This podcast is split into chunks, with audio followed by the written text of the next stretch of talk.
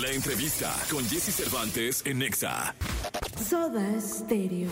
Es la banda de rock argentina más exitosa y famosa de toda Latinoamérica. Durante sus más de 40 años de trayectoria artística, Gustavo Cerati, Zeta Bosio y Charlie Alberti lograron permanecer como uno de los tríos más influyentes del rock en español.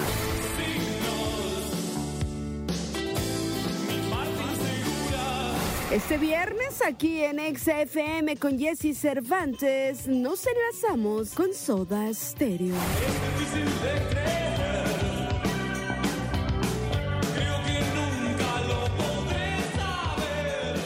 Amigos de XFM, es un privilegio estar con dos de los integrantes de la icónica banda que marcó generaciones eh, a muchos de nosotros, de Soda Stereo.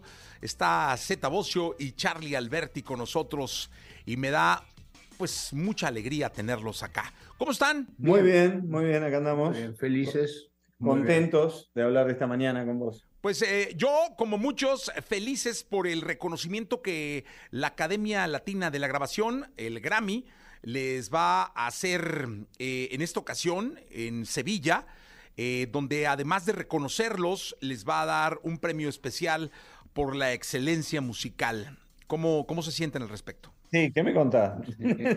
inesperado, inesperado, pero la verdad que es un reconocimiento muy bien recibido. Eh, como, como decimos con Z, creo que, que todo músico sueña con tener un Grammy. Nosotros no lo teníamos como banda porque nos separamos antes de que comiencen los Grammys latinos, entonces nunca Soda pudo participar. Eh, sí lo hizo Gustavo y creo que ganó uno o dos Grammys, eh, pero nunca lo, nunca lo recibimos como, como Soda, así que cuando nos avisaron de este reconocimiento nos emocionó muchísimo. Eh, y la verdad que va a ser un evento y, un- y una, un- un- una recepción eh, em- em, muy emotiva para nosotros, porque en definitiva esto no es un premio, sino es un reconocimiento a una trayectoria. Y esa trayectoria fue hecha por los tres, y son esos momentos donde uno quizás eh, eh, extraña más a Gustavo, ¿no? Porque nos, el domingo cuando estemos en el escenario recibiéndolo, seguramente su presencia o su ausencia va a ser muy grande para nosotros. Pero bueno, acá estamos, recibiendo esto que en definitiva habla de toda una historia de trabajo, ¿no?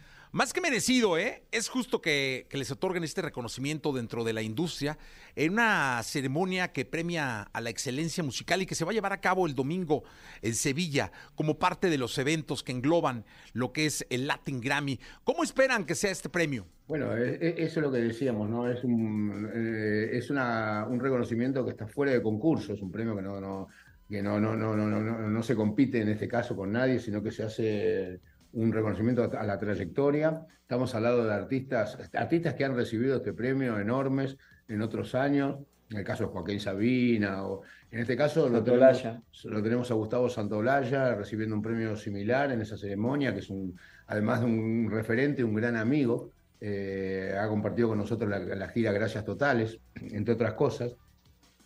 Fue un gran mentor del rock mexicano también eh, en su momento.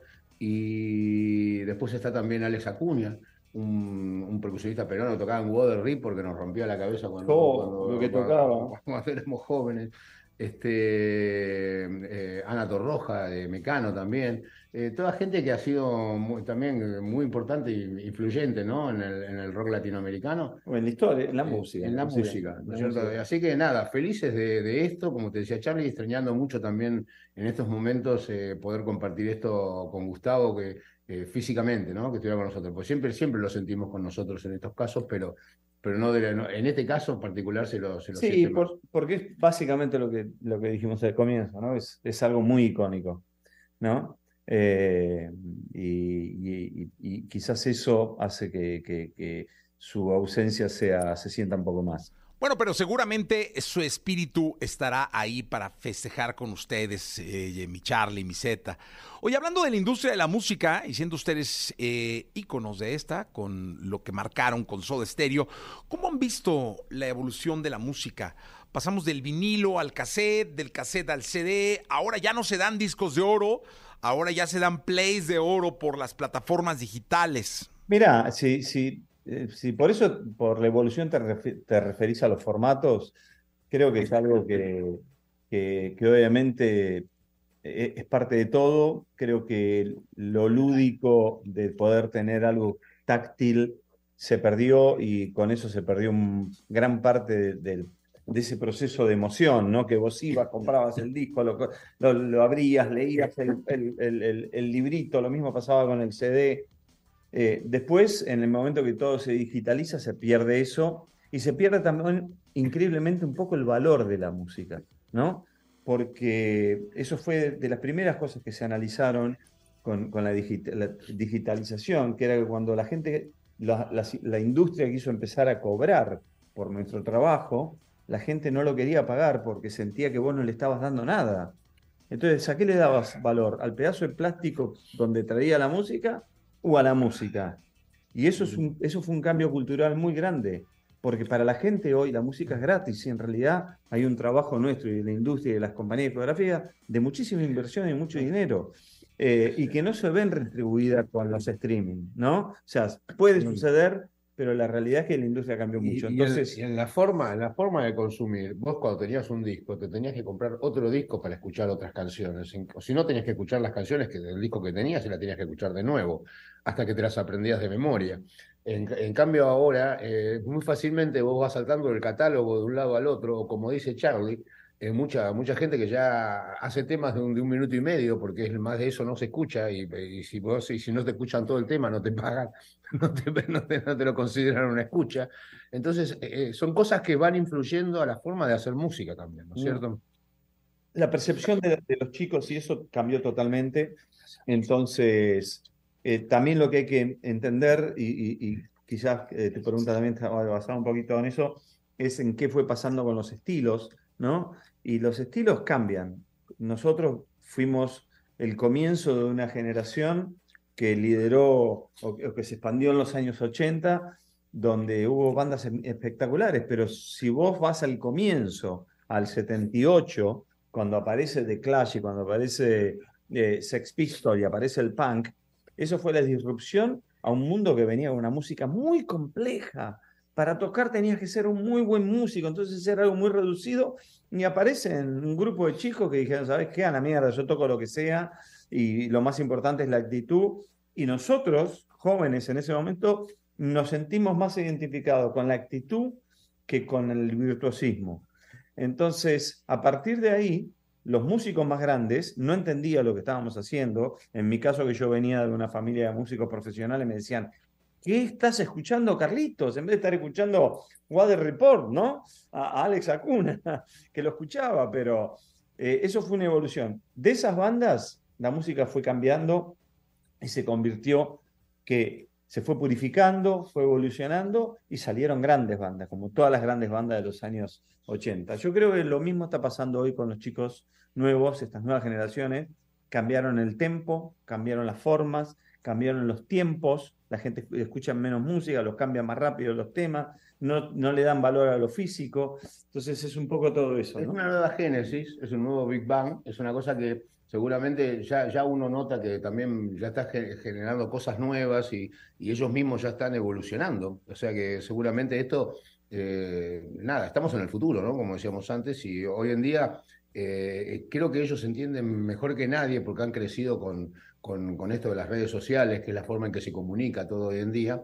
Entonces, este, entienden mejor que nosotros todavía. A mí me dicen que con la experiencia que tienes, darle un consejo a los, a los más jóvenes. Digo, no, a los más jóvenes lo tengo que escuchar hoy en día, más que darles un consejo, porque los consejos que nosotros podamos darles ya no, hoy en día quizás no, no, no, no, están, no funcionarían.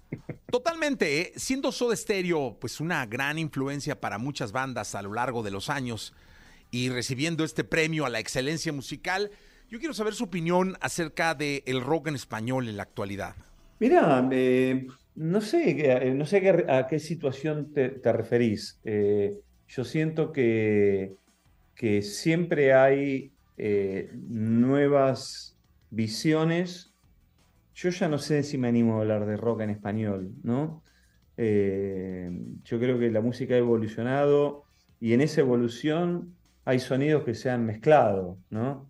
Entonces, mm, no, sé si hay ese purismo o, esa, esa cosa tan clara como nosotros teníamos en los 80, 90 sobre un estilo musical. Que también lo que buscábamos era disruptir, de, romper. Romper. no, no, eh, buscábamos romper con todo porque también, vos imaginate cuando Soda sale eh, a Latinoamérica, el rock en español no existía casi. Existían cositas muy chiquititas que las compañías no le prestaban atención, era todo rock en inglés. Entonces, la gran, el gran trabajo de Soda fue generar esa, ese, camino y donde necesitamos tener una imagen muy clara, ¿no? Te venían, y yo me acuerdo, íbamos a México de los programas de la mañana de las señoras, ¿te acuerdas? Y nos preguntaban por el pelo más que por la música, eh, pero eran los únicos lugares donde nosotros teníamos para, para poder mostrar lo que hacíamos, entonces teníamos que ser muy claros, nosotros hacemos esto, nos vestimos así, nos pintamos los ojos y esto es lo que proponemos. Eh, yo creo que eso hoy ya se diluyó, definitivamente. Y hay que empezar a entender todas estas nuevas señales y todas estas nuevas músicas que están proponiendo los chicos. Bueno, y después de esta premiación que se lleva a efecto en Sevilla, ¿qué sigue para, para ustedes? ¿Cómo cierran el año? Eh, bueno, pará, en, realidad yo estoy tratando de parar un poco y estar unos días en mi casa.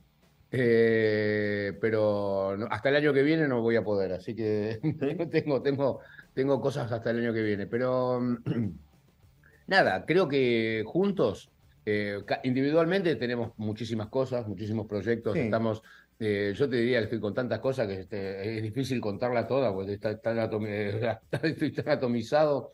Y Charlie también anda con muchísimas cosas, pero juntos, seguro el año que viene es un año muy importante, pues se cumplen 40 años del primer disco de Soda y, y seguramente, como decíamos antes, este, este presente constante tan importante de Soda va generando como un nuevo futuro siempre.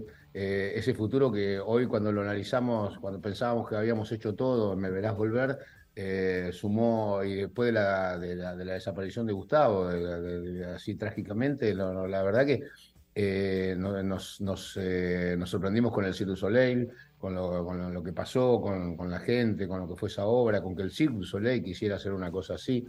Nos sorprendió eh, la gira nuestra, Gracias Totales, con una recepción increíble de público, tocando los temas de Soda en estadios colmados.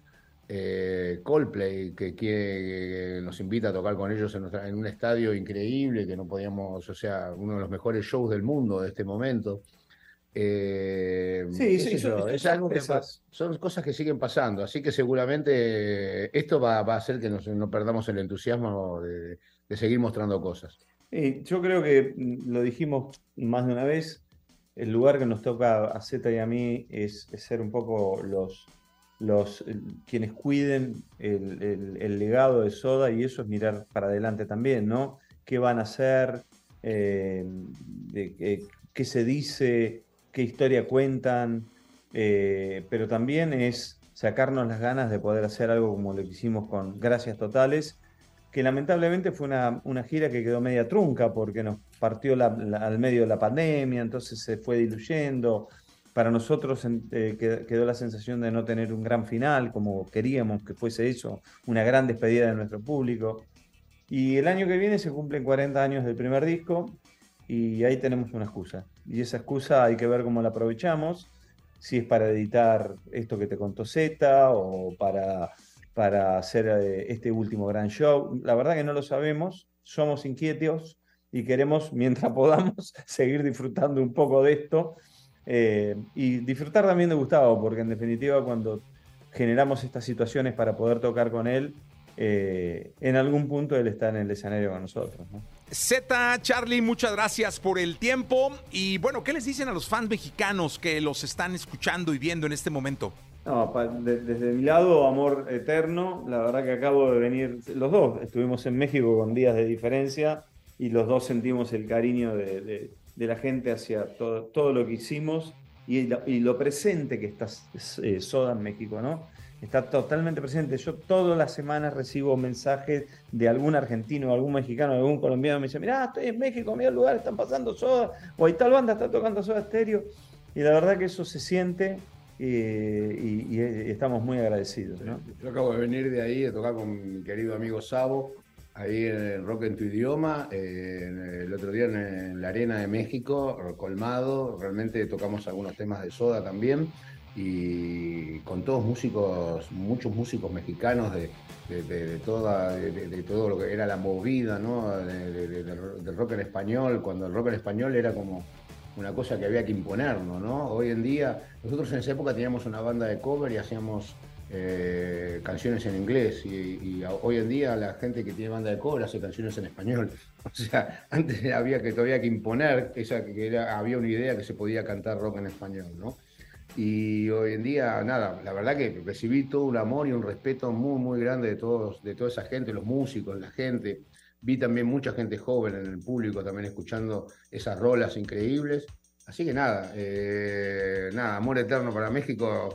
Estoy, siempre, que vamos eh, volvemos muy emocionados. Sí, sí. Muchas gracias. Muchas gracias a ambos por la, por la charla, por el tiempo. Eh, siempre llevaremos a Soda Stereo en el alma, en el espíritu y en el corazón.